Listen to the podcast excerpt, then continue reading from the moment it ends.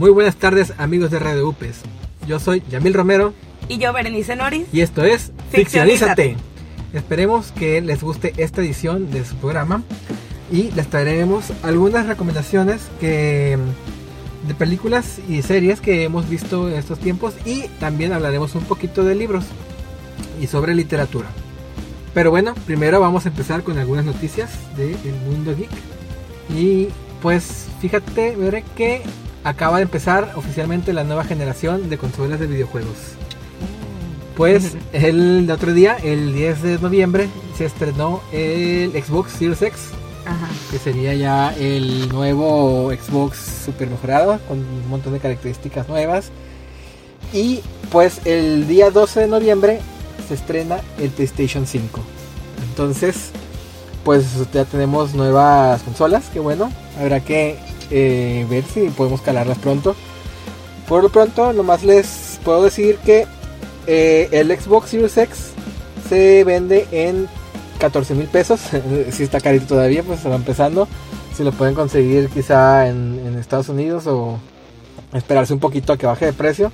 Es normal que, que cuando inicien las consolas están carísimas.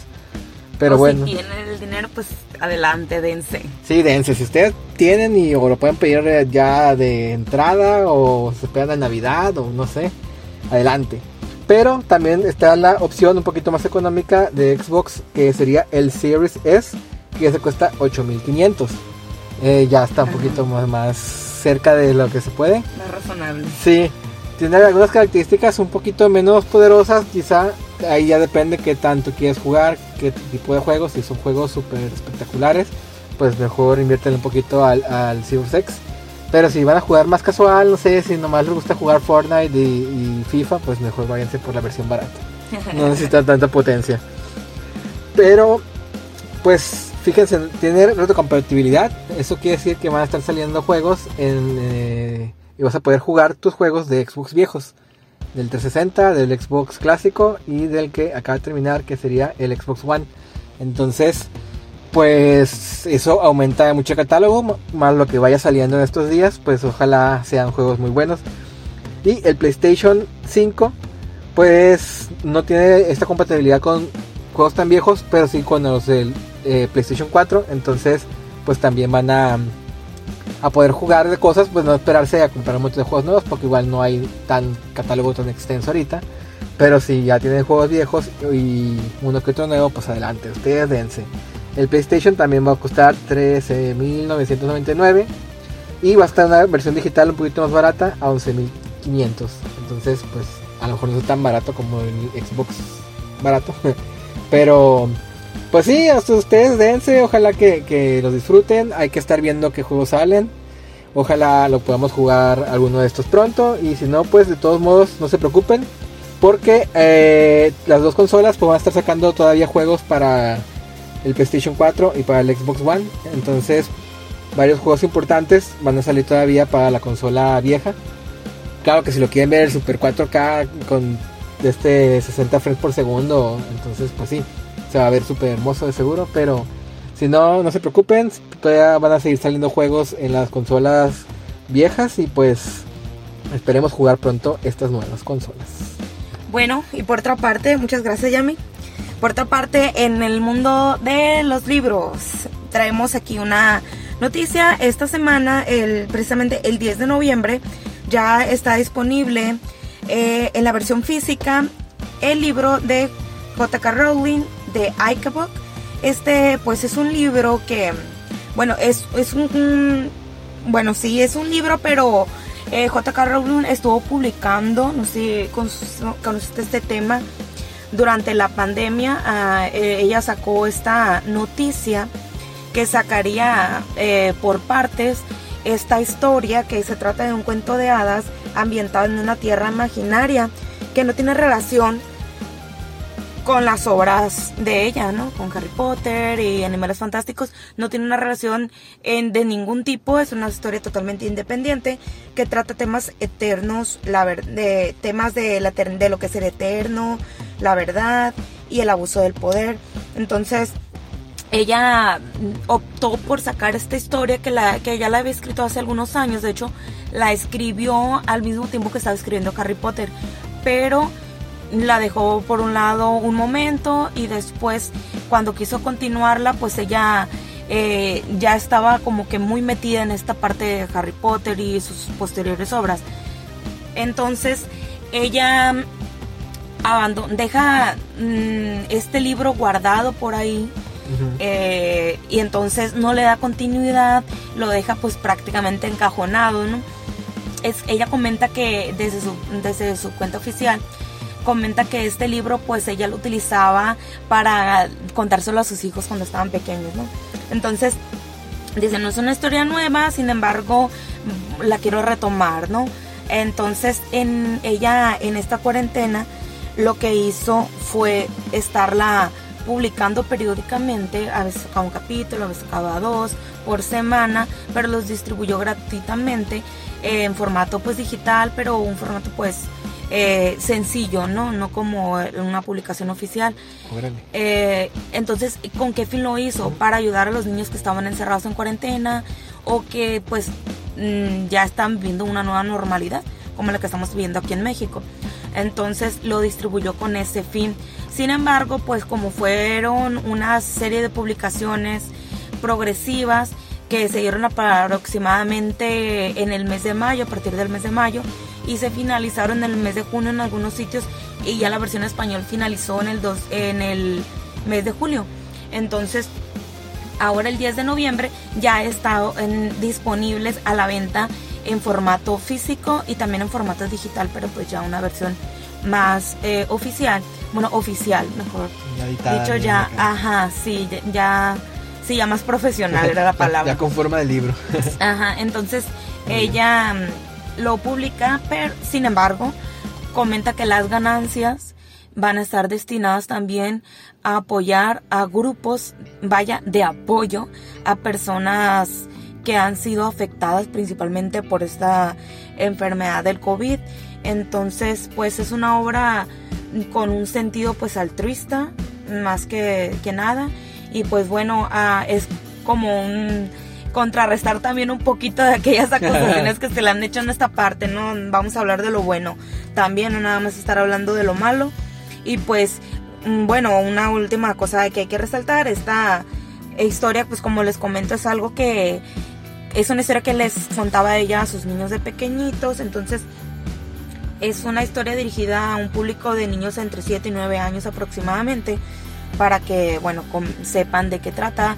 De hecho, ha dado de hablar en esos últimos meses porque también sacó una convocatoria para realizar como un libro ilustrado.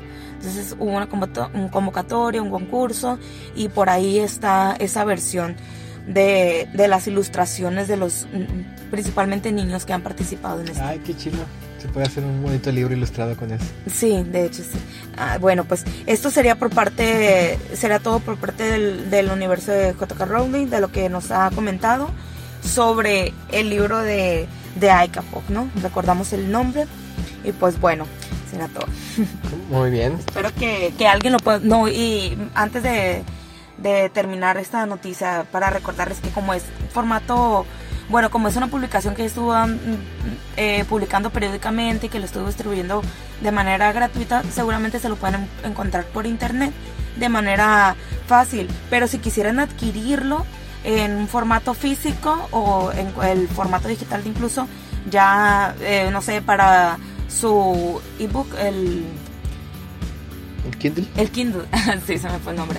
Si tienen un Kindle o una tablet que quieran descargarlo en un formato, pueden adquirirlo a través de Amazon, ya está disponible eh, en el idioma español también.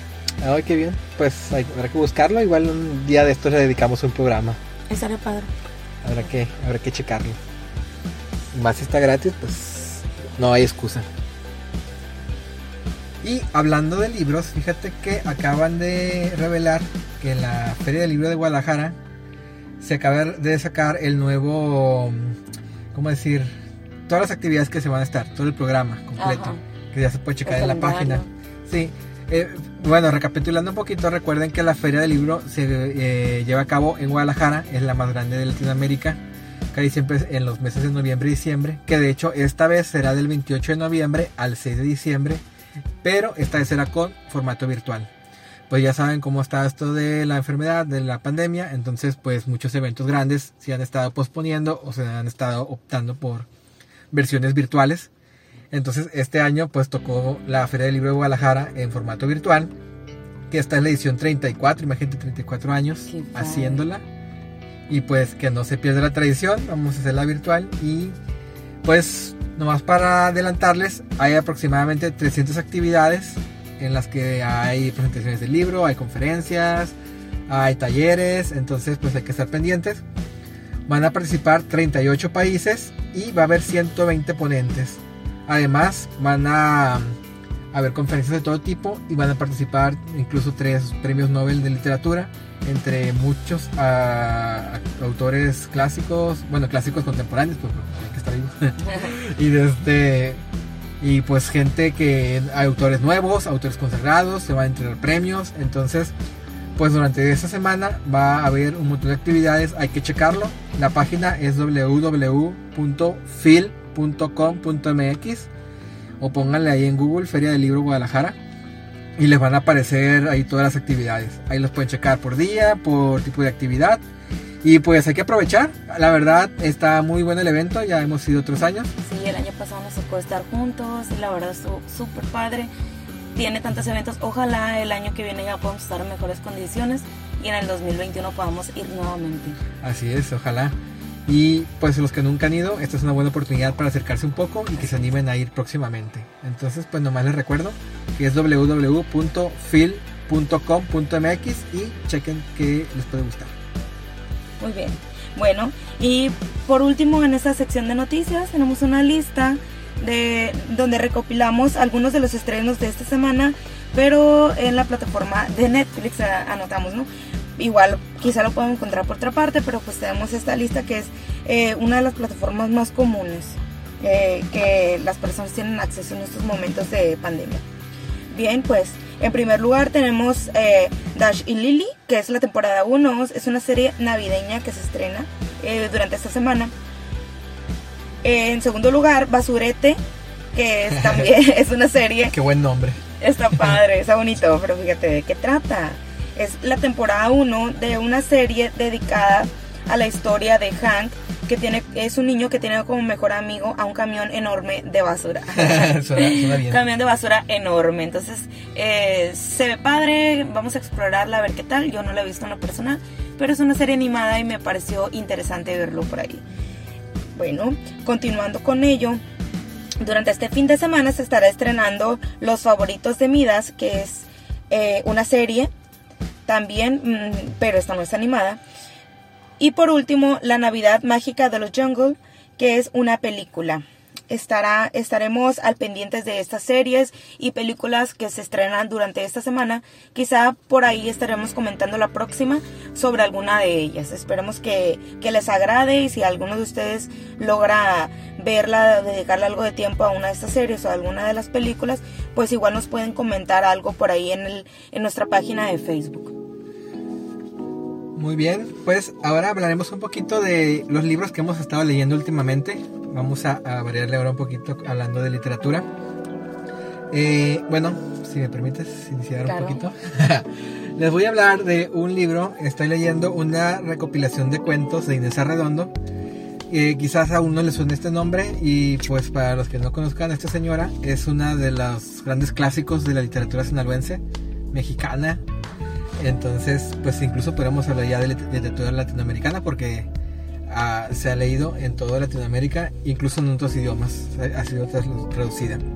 Pues ella nació en Culiacán en 1928 y empezó a estudiar en la Escuela de Filosofía y Letras en 1947 y fue hasta 1948 que empezó a empezar a escribir algunas cosas.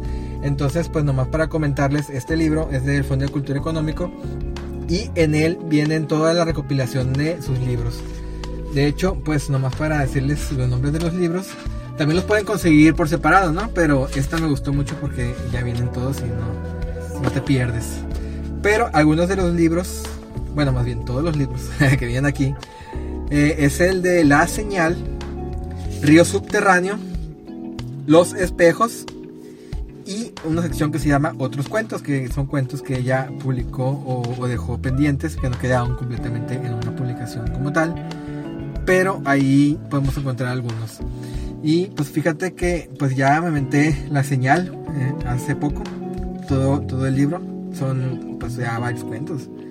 Entre ellos pues ahí está Hastío, El Membrillo, Olga, La Señal, El Árbol, La Extranjera, Canción de Cuna, Flamingos, Estar Vivos, entre otros.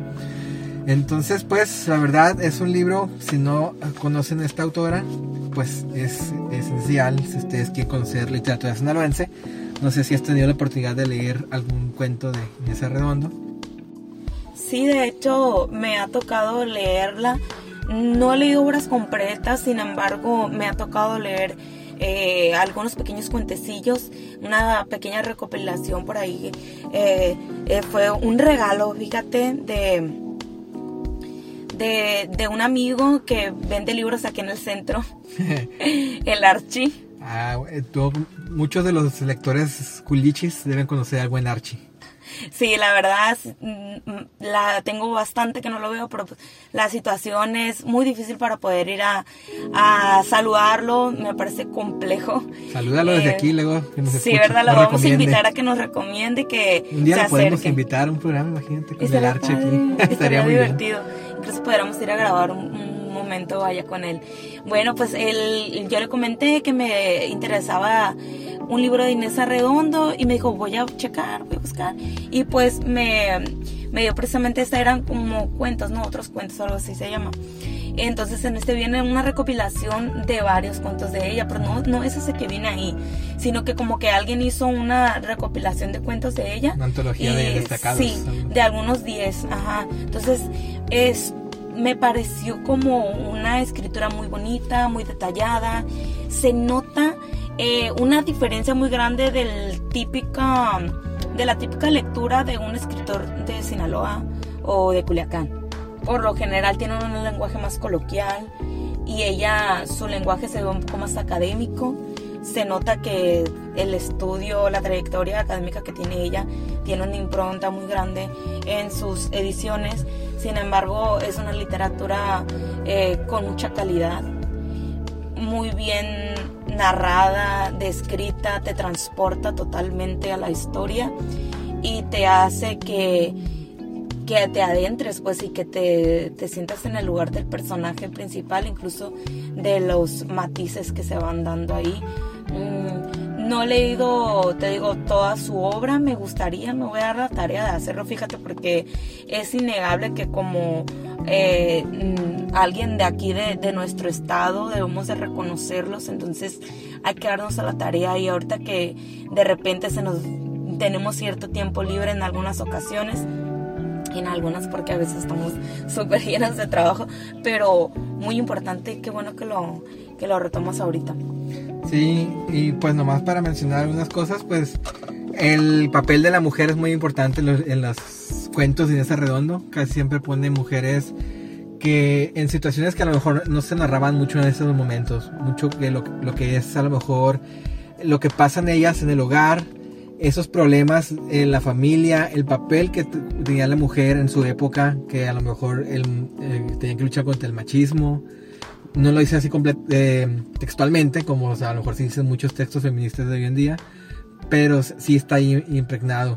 Es mucho cuestionarse de su papel, de a quién amar y a quién no, de todo lo que tiene que ver con, con su papel en el hogar, también tiene que ver mucho el entorno, eh, el entorno sinaloense, también hay muchas historias que se realizan en el Dorado, en los campos, en la playa, entonces te llama mucho la atención como que estar viendo esos escenarios que a lo mejor hacen los sinaloenses, sobre todo aquí en Culiacán, pues se nos hacen cercanos.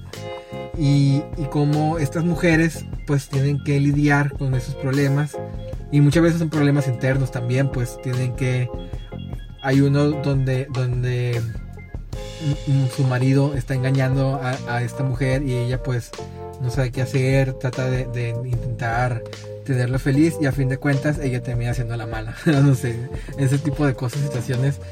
Eh, que se narran aquí y pues a, lo mejor hay personas que se pueden sentir identificadas todavía con estas historias porque no son, no son ficciones alejadas de lo que pasa quizá cotidianamente. Entonces eso está muy bien. Y que la historia repite, ¿no? Sí. Bueno. Bueno, pues es mi recomendación. Este, igual después podemos hacer un programa ya más centrado en algunos cuentos y analizarlos más, pero por mientras es una recomendación que les doy. Y pues disfrútenlo. ¿Y tú, Bere? ¿Qué has estado leyendo últimamente? Pues mira, eh, hablando de en referencia a esos temas, no es un libro que yo he leído últimamente, es un libro que de hecho lo leí hace bastante tiempo, pero vengo con gusto a recomendarlo. Es el llamado Mujeres que corren con lobos de Clarissa Pinkola Ella es una psicoanalista, psicóloga y psicoanalista, pues, pues se especializó en el psicoanálisis posteriormente. Entonces, ella crea un ensayo de psicología femenina a través de la narración de cuentos. Este ensayo, bueno, es prácticamente un ensayo bastante amplio. Sin embargo, eh, para empezar y a describir un poquito de lo que trata, pues bueno, primero, ella es, como les comentaba, es una psicóloga, atiende principalmente casos de mujeres que han tenido algunos problemas o que sienten que, que no encuentran como esa salida o ese escape para poder ver con claridad su situación y encontrar soluciones a aquellos problemas que, por los que están pasando. Este libro, pues sí, es un libro de autoayuda. Yo no soy muy fiel de este tipo de literatura, sin embargo, me agradó el libro. Encontré algunas reseñas, me lo habían recomendado bastante. Entonces dije, bueno, vamos a dar una oportunidad. Casualmente me lo encontré aquí en, en Forum. me hizo raro, yo pensé que lo iba a tener que buscar por internet. Y pues ahí en una de mis librerías que están por ahí para no publicitar. Ahí dentro de, la plaza me lo encontré y pues bueno, dije vamos a aprovecharlo. Este libro, eh, bueno, pues ella nos cuenta en el prólogo principalmente, ella nos dice pues vaya su currículum, pero también nos cuenta cómo se forma este libro, cómo da vida a este, a este ensayo. Es ella, como les comentó, en las terapias que le da a estas mujeres que tienen que acuden a ella en busca de alguna solución o de busca de, alguna orientación, ella lo que hace es tratar una terapia con estas mujeres a través de cuentos.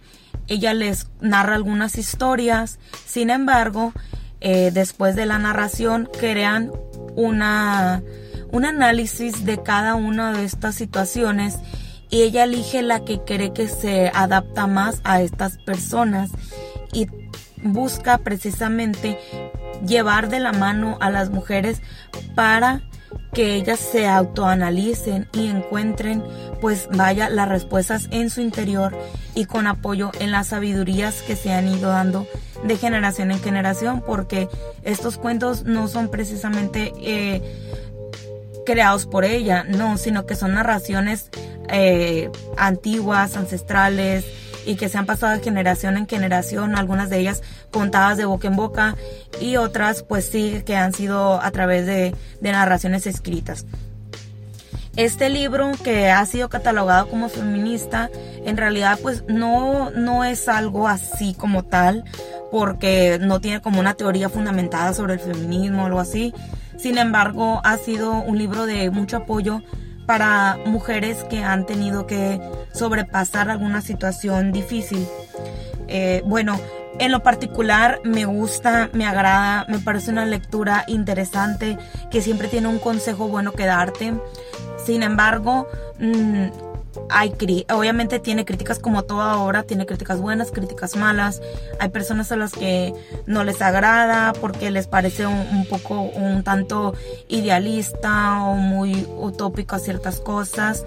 Sin embargo, como toda obra, yo los invito a que los lean, que se tomen un criterio por ustedes mismas, mismos. Entonces, aquí mm, algo que, que cabe recapitular es que a través de estas enseñanzas pues podemos tener un viaje con nosotras mismas. Precisamente está dirigido a mujeres, pero los hombres no tienen por qué tenerle miedo a tener un encuentro con este tipo de lectura. De hecho, ella lo comenta ahí, o sea, habla de algo que es como el arquetipo femenino. Em, ella dice que, que, todas las mujeres tenemos un instinto, un instinto salvaje, se lo llama, eh, por eso dice, las mujeres que corren con lobos compara a las mujeres con esta parte natural que existe en las lobas y cómo crían a sus hijas. E dice que las mujeres al igual eh, tenemos este instinto salvaje como, los lobo, como las lobas y tenemos, tendemos a alertar nuestra, nuestra mente en diversas situaciones de posible peligro para nosotros mismos, pero a veces dejamos de lado estas barreras que se nos están, que nuestra propia mente está alertando o nuestras señales de peligro. Sin embargo, llegamos y caemos en estas situaciones, quizá por alguna situación en particular en la que nos estamos como eh, autoinfligiendo cierto daño, ¿no? Entonces, ella nos invita. Esta lectura no es nada más para las personas que han tenido algún problema fuerte, sino que también, como dicen, aprende a...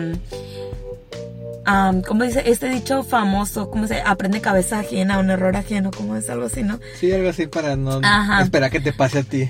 Si no ocupas cometer los ah, hay muchísimos errores como para cometerlos todos, ¿no? Puedes aprender de, los demás. Entonces, algo así, o sea, no necesariamente tienes que, que, haber pasado por una historia trágica para leerlo o para aprender de él. También eh, te puede servir y pues es un momento de reflexión. No ocupas leerlo todo de corrido, puedes saltarte eh, diversos cuentos, leer el análisis, irte hasta el último, leer desde el principio, porque también hay personas que pueden decir, no, es algo aburrido, no es una historia corrida que te vaya a dar como de la mano y te vaya guiando y si te brincas algo pues te vaya a afectar la, estructura, pues no, no, son diversos cuentos, entonces hay que darle un poquito de de tiempo si les interesa este tipo de literatura. Eh, les advierto porque hay personas también que ponen una barrera en cuanto decimos autoayuda, entonces eh, pues hay que darle una oportunidad. Yo los invito, lo podrían encontrar en internet, claro que sí. Pero pues la versión física a veces tiende a ser más cómoda para muchas personas.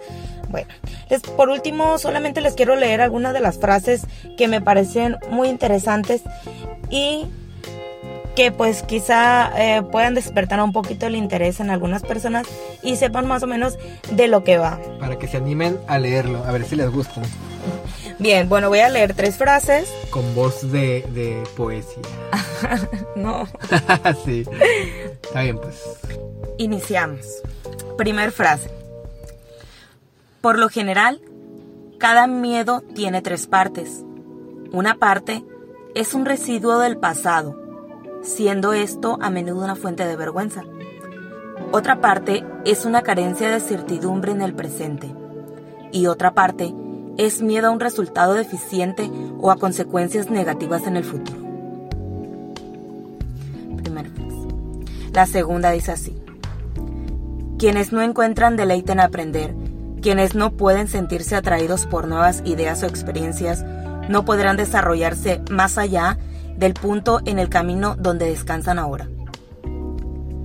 Ser nosotros mismos hace que acabemos exiliados por muchos otros.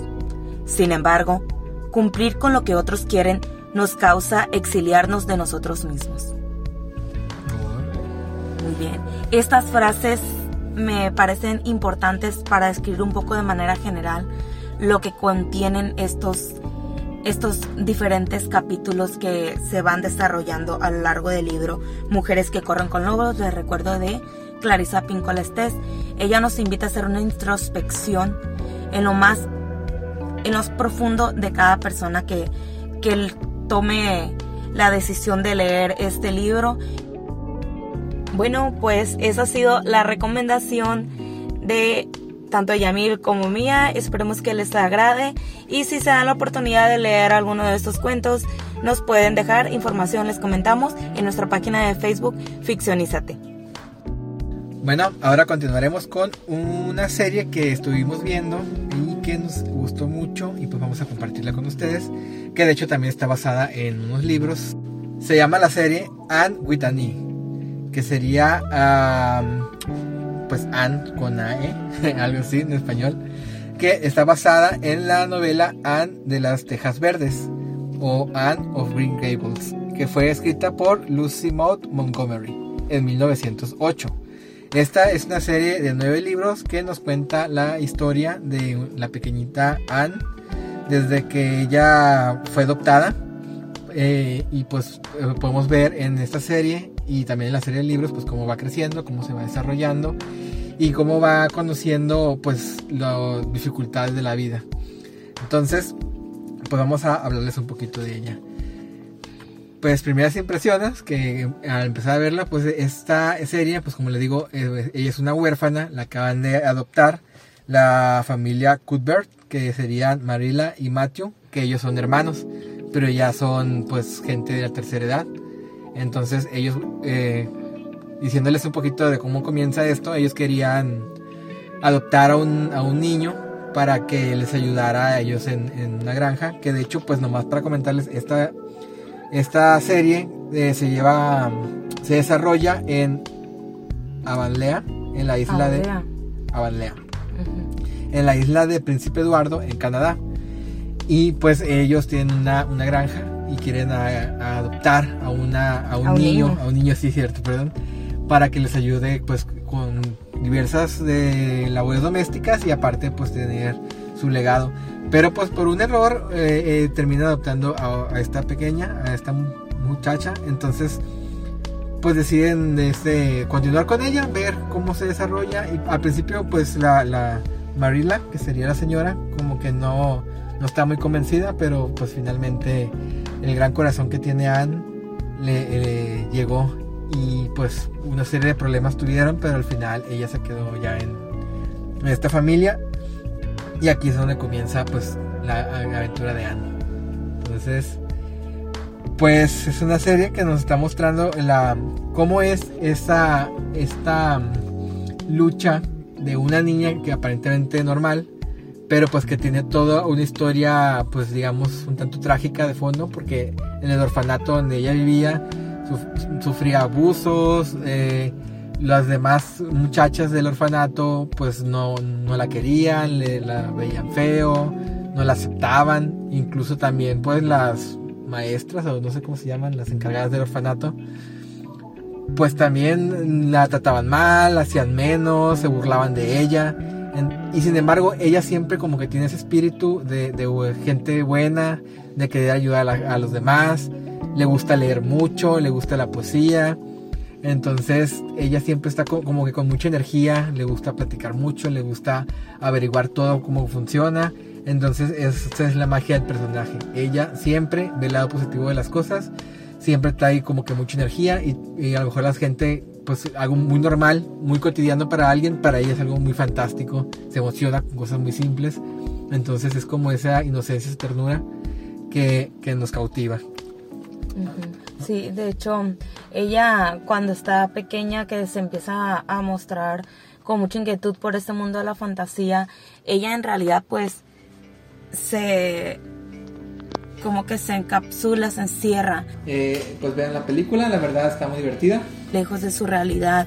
Por eso ella como que empieza a inventar historias, a sentirse que es otro personaje, empieza a narrarse para ella misma otras otras historias, como te digo, para eh, precisamente este escape de la realidad, porque esto fue el soporte emocional que ella pudo tener, el único soporte emocional que pudo haberse construido, lo encontró en la literatura y en la fantasía de lo que miraba. O sea, ella cualquier eh, cosa como una planta, un color vivo en la naturaleza, para ella representaba ya toda una historia que se desarrollaba en su mente y eso la hacía a veces parecer que estaba delirando, ¿no? Porque la ah, vez y ella se se nota tan feliz con eso, pero como te vas dando cuenta todo el proceso difícil por el cual ella tuvo que vivir desde que quedó huérfana, que ella no sabía ni dónde venía, quién eran sus papás,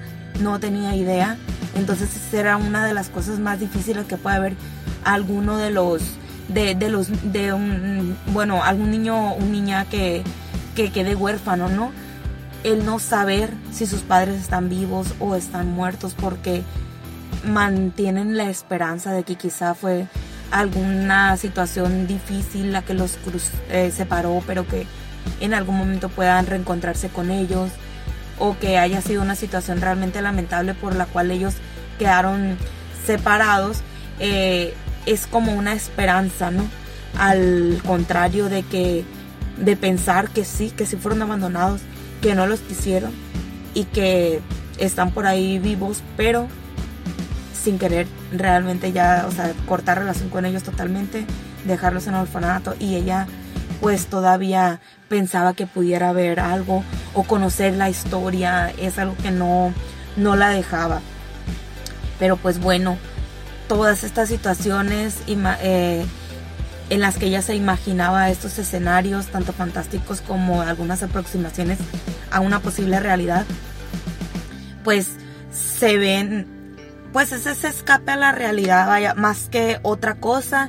Y como dices, la, el ángel que tiene ella y ese carisma y esa energía, esa pasión por todo lo que hacía, cualquier cosa que hacía, ella siempre estaba poniendo todo de sí y la ayuda a madurar, o sea, lejos de quedarse encerrada siempre en esa en esa realidad, en esa fantasía que, que se creaba en su mente, ella fue conectando todas las posibilidades a las que siempre miraba en cualquier situación, encontraba alguna respuesta, alguna salida, no se dejaba deprimir, aunque a veces la miramos que se derrumbaba, de repente ya estaba, ya se había levantado con una sonrisa muy grande y entonces esto te lo transmite como ese poder de nunca detenerte, de siempre estar pensando en lo positivo y en dando más de ti mismo para ser mejor, para estar bien con los demás también, cómo se va adaptando a su nueva vida y a lo largo de, lo, de la historia consiguiendo tantas de las cosas que siempre anheló y que ahora son una realidad, que incluso ella se pellizcaba, ¿te acuerdas? Ah, sí, está muy bonito eso, que como que no se la cree, a pesar de que le están pasando cosas buenas, como que ya no se sentía merecedora de eso. Porque decía que siempre estaba soñando, que todo lo bueno que le pasaba era un sueño y que la realidad siempre era eso, o sea, estaba dividida esa parte en la que ella siempre veía que lo soñaba y eso era lo bonito, pero regresarme a la realidad es regresar a lo triste, a la miseria, a los golpes, a los insultos, porque hubo, sufrió muchísima violencia ella. Sí, se acostumbró tanto a lo malo que cuando ya le empezaron a pasar cosas buenas, no creía que le pudieran ocurrir. Entonces estaba como muy interesante cómo, cómo se va desde el fondo y empieza a subir ella como persona y pues a tener una vida cada vez más feliz. Y bueno, pues esta serie, como ya sabrán, o sea, ya tiene algunos años ahí en Netflix, ¿no? Pero 2017 a 2019, tres temporadas. Ajá, y la cuarta temporada, pues que no se pudo eh, no, no se va, pues ya no se pudo continuar, vaya. Entonces, eh, el problema aquí radica en que pues hay algunos problemitas ya entre la, televisora, el original que es de Canadá, la que le pertenecían los derechos que se lo posteriormente se los pasó a Netflix, pues tuvieron algunas unas diferencias, ¿no? Eh, tanto entre Netflix y ella y esta televisora canadiense es televisora, ¿no? Sí, no me equivoco. Entonces, pues bueno, no hubo continuación, nos quedamos con, con las ganas de, de seguirla viendo, pero tenemos una noticia. Quizá no es noticia para todos, pero más de alguno quizá no sepa esto pues ustedes pueden consultar los libros, les decíamos, no es una historia que se haya desarrollado, que se haya inventado directamente para la serie, es una historia antigua, nuestros de incluso nuestros padres los pueden conocer o, abuelitos como pues vaya con un nombre que no es aceptable ahorita, ¿no? Pero era Anita la huerfanita. Ándale. Y, de hecho, fíjate que había una serie también de, del lo que después se convertiría en Estudio Ghibli. Que encontré que, había una serie de los 70 algo así, eh, de anime, que está muy al estilo de los dibujos de Heidi, así, que de hecho ellos son los productores que luego se convertirían en estudio Ghibli. Y, y pues ahí si la quieren ver animada, pues ahí también están las temporadas. No sé, bueno, no sé dónde estarán, hay que buscarlas. Pero pues sí, hay que ir a buscar en los libros también. La historia sigue, de hecho, continúa la historia hasta que ella es mayor de edad y se, ya tiene como 50, 60 años, algo así. Entonces, pues ahí sigue todavía la historia para los que se, se queden picados, emocionados con esta historia. Y pues también algo que me gustaría como señalar, pues es todo cómo se va, se va viendo el contexto de principios del siglo XX. Y cómo ella como mujer también tiene que enfrentarse a varias cosas que tienen que ver con el machismo y que uno pensaría, pues sí, el machismo de hace 100 años, pero pues hay cosas que todavía se mantienen. Y muchas veces de que dicen, no, pues que los hombres son los que tienen que heredar las cosas, son los que tienen que ir a trabajar, las mujeres nomás tienen que aprender a leer y ya, y, nomás a leer por algo que, le convenga al marido, pues. Y, Anne es una persona que quiere superarse, que quiere aprender más, y de hecho, pues, en esta serie vemos que eh, ella tiene como una rivalidad con un niño que se llama Gilbert Blight, que pues a la vez como que le gusta, pero también es su rival porque él es muy inteligente y ella quiere ser más inteligente que él. Y de hecho, él es el único que ella la ve como, como una igual. Nunca la discriminó, nunca la vio menos. A pesar de que, de que fuera huérfana, él nunca le, hizo mala cara. Y aparte, a, pesar de que es mujer, porque en la serie pues se nota el machismo ese de que ven los hombres menos a las mujeres, él nunca la vio menos. Entonces ahí como que se ve también como que un cambio generacional de cómo los adultos ven a los niños y cómo los adultos hombres ven a las mujeres y ya cómo los jóvenes empiezan a verse un poquito más iguales entre ellos. Entonces pues ahí se, empieza a ver también este contraste y pues hay muchas lecciones que nos pueden servir incluso en estos días.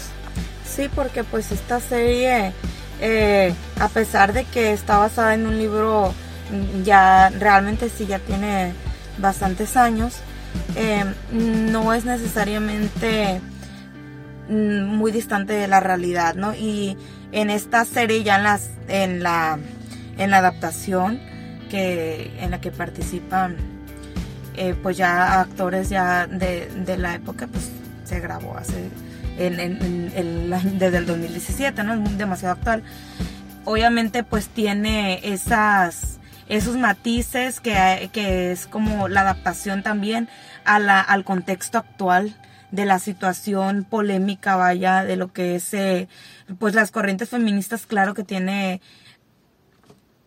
temas a tratar que son importantes, la libertad de expresión de las mujeres, el respeto, la sexualidad. O sea, hay diversos temas que son importantes y se tocan de una manera, digamos, sutil, pero fuerte. Fuerte en el sentido que el mensaje te llega y te hace reflexionar. Entonces, es padre ver ese tipo de adaptaciones y saber que nuestros niños están viendo este tipo de programas que te están dando lecciones de vida importantes y sobre todo que son de un compromiso social fuerte.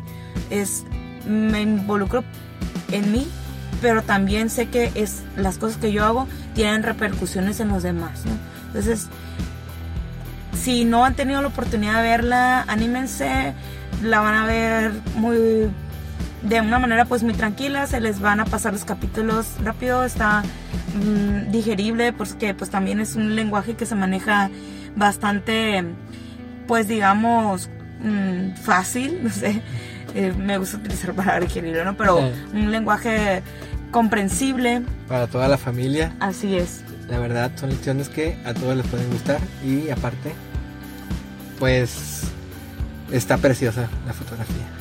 Sí. es hermoso toda cada toma. Es que pues pónganse a explorar. De hecho, el lugar sí tiene tomas ahí, obviamente en Canadá es hermoso, pero también chequenlo, de hecho es un lugar turístico el lugar y tienen, como ya es una historia antigua, ya tiene su museo y pues Montgomery, que es la escritora original, tiene su propio museo que es una casita como la de Anne de las tejas verdes, dicen, y las ah, casitas de tejitas verdes. Ah, qué bonito, sí la vimos la foto, está muy bonito. Bueno, pues bueno, eh, no sé, algo más que, que nos falte. Sí, pues con esto nos despedimos. Esperemos que, que hayan disfrutado este programa. Eh, nomás para recordarles que eh, nos pueden encontrar en Facebook como Ficcionízate y también en Spotify donde podrán escuchar los programas que las repeticiones y aquí en Radio UPES los estrenos ya saben en los martes y jueves a las 10 de la tarde y pues con esto nos despedimos Esperemos que les haya gustado y hasta la próxima. hasta la próxima mi nombre es Yamil Romero Y el mío, Berenice Noris. y esto fue Ficcionízate. Ficcionízate.